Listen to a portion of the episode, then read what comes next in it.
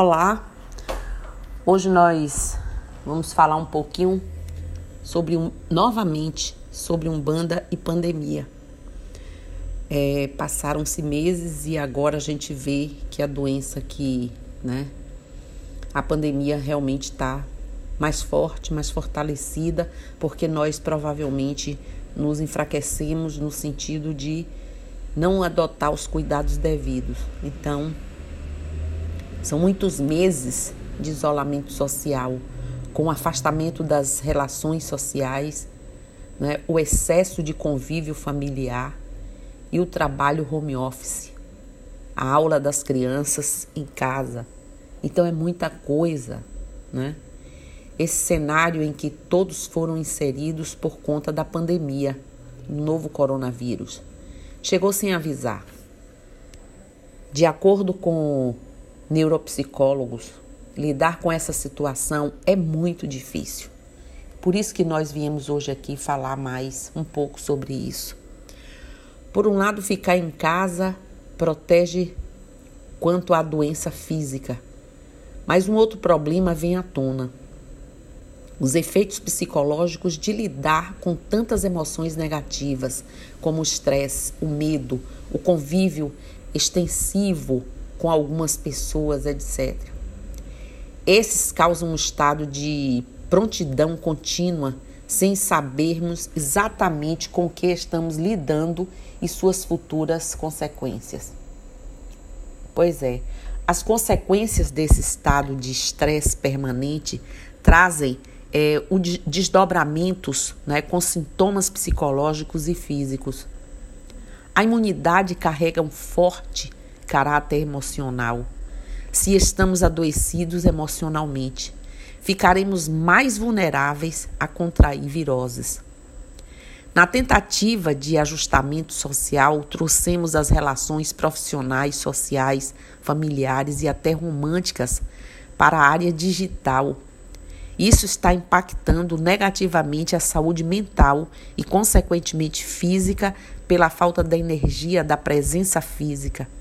É o que explicam os especialistas. E mesmo quando há uma presença física, é uma presença limitada, é uma presença constrangedora, é uma presença imposta por uma série de rituais de, de medo, né? Então chegam aí as irritabilidades, o desamparo, a insegurança, a depressão, a ansiedade, intolerância e por aí vai. É claro que logo a primeira fase da pandemia logo na primeira, onde as mudanças de rotina foram drásticas, né, o cuidado imediato foi com a saúde física das pessoas. E o combate ao agente patogênico, né? Esses foram os focos primários de atenção de gestores e profissionais da saúde, de modo que as implicações sobre a saúde mental tendem a ser negligenciadas ou subestimadas de imediato. Porém, com a persistência da pandemia, com tantos meses, né, e a adaptação de novo estilo de vida, há que se cuidar da saúde mental, gente. Portanto, medidas para reduzir as implicações psicológicas da pandemia não podem ser desconhecidas nem negligenciadas. Elas são, eu diria, urgentes e necessárias é o que reforçam os profissionais da saúde e o que nós religiosos, por exemplo, eu acompanho no dia a dia.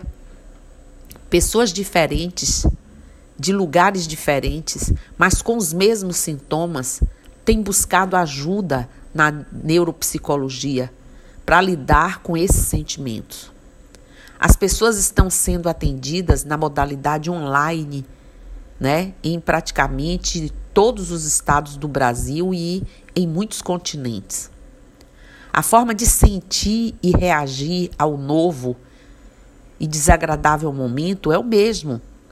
Todos estão no mesmo desamparo, na dor da incerteza que é geradora de angústias e tantos outros sintomas que causam causam síndromes, né, transtornos e doenças. E aí pensamos como evitar uma crise de pânico nesse momento. é um tempo de incertezas. E essas expectativas são geradoras de estresse e ansiedade, o que pode afetar intensamente a saúde mental.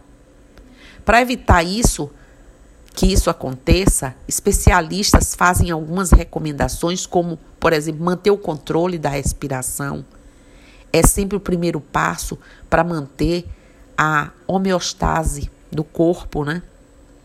Homeostasia ou homeostase, a parte que de, é, é, a partir de termos gregos, homeo, né?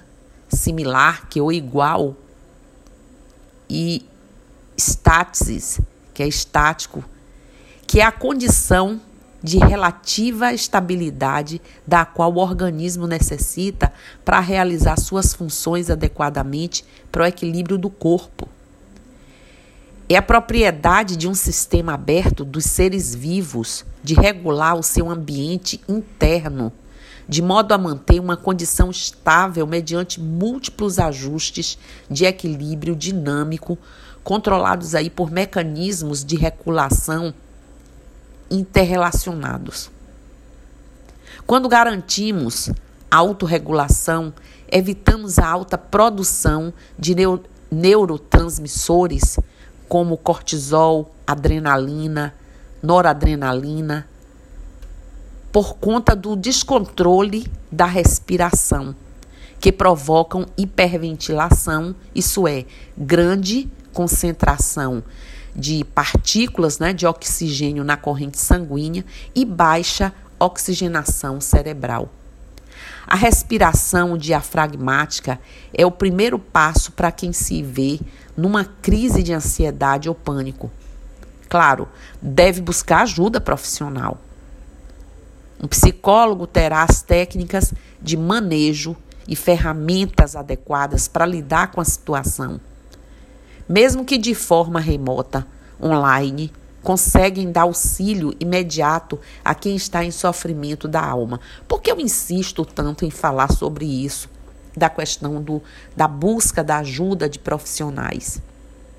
Porque é preciso. Quando uma pessoa se encontra, e quem já se encontrou, sabe do que eu estou falando numa situação dessas, é preciso a reação de pessoas imediatamente que tenham justamente essas ferramentas e esses conhecimentos todos. A boa notícia é que vai passar, tudo vai passar, assim como tudo já passou. A diferença é como estaremos levando tudo que aparece e que estamos vivendo nesse momento. Há que se pensar que a vida é feita de momentos, mas é sempre maior que eles. Esse momento irá passar, virando história nos livros que serão escritos, né? Que serão escritas para as futuras gerações. Por isso, a neuropsicologia ela destaca algumas dicas valiosas para enfrentar esse período de agora, desse momento. Deixe esse seu momento marcado por ações positivas e produtivas em sua vida. É importante buscar inteligência emocional para lidar com tantos desafios diários que nos foram impostos de maneiras surpreendentes. A preocupação com a saúde, com a evitação do contágio, como afastamento social, alteração das relações da rotina de trabalho, a insegurança com a manutenção da vida financeira, todos esses fatores né, são desencadeadores de dores emocionais com as quais não estávamos preparados para lidar. Quantos casais estão se separando? porque já não estavam bem, mas estavam mantendo um distanciamento do cotidiano.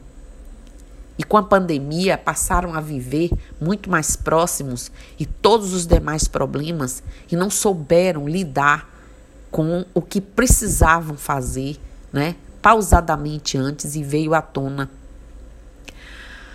Para a Umbanda, a pandemia é realmente uma questão de tempo. Como se trata de uma pandemia, assistiremos ao crescimento do número de casos suspeitos e confirmados e mortes e tudo isso. É um cenário muito complicado. Porém, se agirmos da melhor forma possível, quem sabe não conseguiremos evitar morte, não é mesmo? E quem sabe essa forma que o ser humano encontra de, mesmo ouvindo as matérias falando de tanta morte, de tantos casos novos, as pessoas parecem que bloqueiam isso e desleixam, não só do físico, como do psicológico. Além de toda a cobertura que vem sendo dada pela mídia sobre os cuidados a serem tomados por todos, estamos sempre voltados para os conhecimentos religiosos e a administração de nossos terreiros. Na Umbanda, a gente faz isso.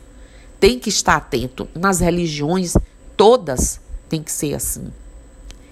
E isso é muito bom e importante. Afinal, sem uma boa administração e sem uma boa base filosófica e teológica sólida, nenhuma instituição religiosa cumprirá bem o seu papel e fazer caridade e ajudar mesmo no momento desses. É preciso que a gente pense diuturnamente como cada pedido de socorro, cada pessoa, cada necessidade e cada dia mais gritante possa ser atendido sem que as pessoas sejam colocadas em riscos e nós mesmos.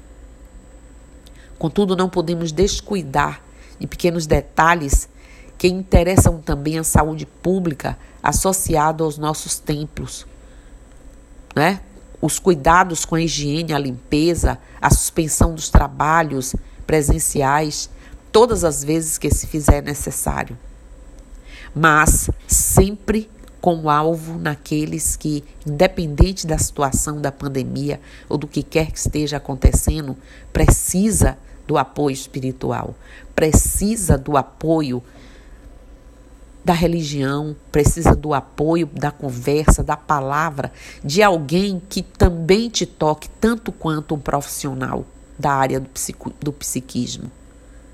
Mas o coronavírus, para a Umbanda, não é o único vilão da história por aqui. Eu acho que para todo mundo. Temos casos reais de problemas de saúde pública no Brasil. Dengue, chikungunya, zika vírus, febre amarela, sífilis, gripe, sarampo, são ameaças reais e por aí vai. É isso? Epidemias, elas fazem parte de uma triste realidade sempre presente em diversos momentos da história. Estima-se que a peste bubônica, também chamada de peste negra, pelas é, manchas que deixaram no corpo, tenha devastado um terço da população da Europa no século XIV. Essa foi a mais terrível, temível, mas não foi a única.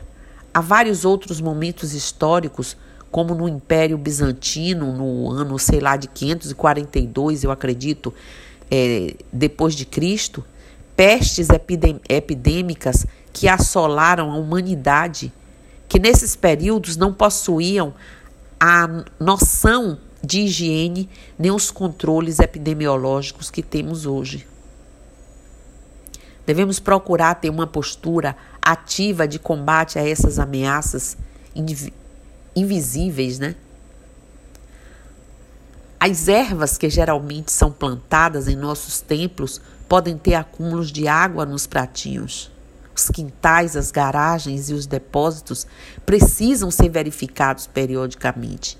Então é assim que na Umbanda nós nos preocupamos, vendo todas essas questões. Né? E como recebemos muitas pessoas para serem atendidas, incluindo pessoas doentes que buscam uma cura, todo cuidado com a higiene deve ser observado. Lavar as mãos ao chegar no terreiro e principalmente antes e depois de atendimentos. Se o assistido apresenta sintomas de doenças físicas, deve ser aconselhado a procurar também um médico. Afinal, cura espiritual caminha junto com a medicina. Nem tudo é espiritual e é necessário ter cautela quando se trata de sintomas físicos e psíquicos. É preciso ter cuidado, é preciso ter o olhar de amor verdadeiro. Né? Locais onde há acúmulos de pessoas devem ser sempre muito arejados, sobretudo com o uso de defumadores e velas que tanto usamos.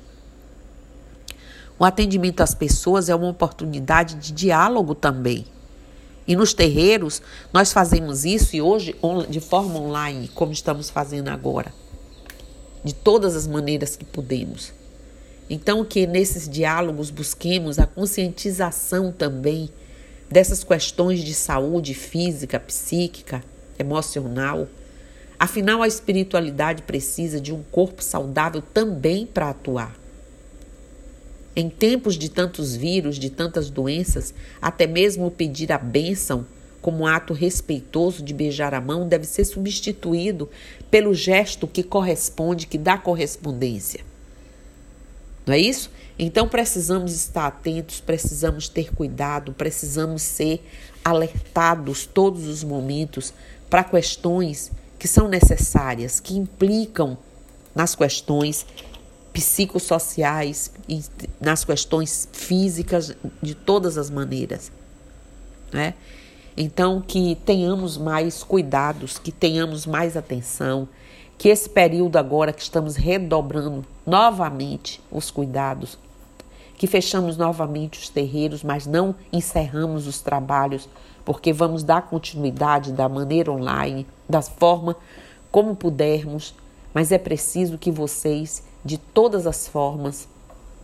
Entendam que ninguém está só, que estamos sempre cercados de energia e que se vibrarmos as energias, carregarmos nosso corpo com as energias saudáveis e radiações, pensarmos que se não estamos sós, estamos com o bem e vibrarmos pelo positivo, pelas boas irradiações Acreditar que seu terreiro, que sua igreja, que seu templo, o que quer que seja, não está fechado. Eles estão sem recebê-los presencialmente. Mas nós, religiosos, estamos apostos 24 horas por dia. Que a espiritualidade, ela não dorme, ela não descansa. Ela está por nós o tempo todo. É preciso que vocês acreditem nisso. É preciso que vocês tragam esse trono da fé que tanto vai irradiar o ano de 2021, já agora, desde agora, desde sempre. É preciso que tenhamos a consciência agora de tudo que aprendemos, de tudo que ensinamos, de tudo que ouvimos. A Umbanda pede isso de nós, clama por isso. Que nós sejamos aqueles alertados nos momentos difíceis para tanta coisa boa que temos recebido e por receber.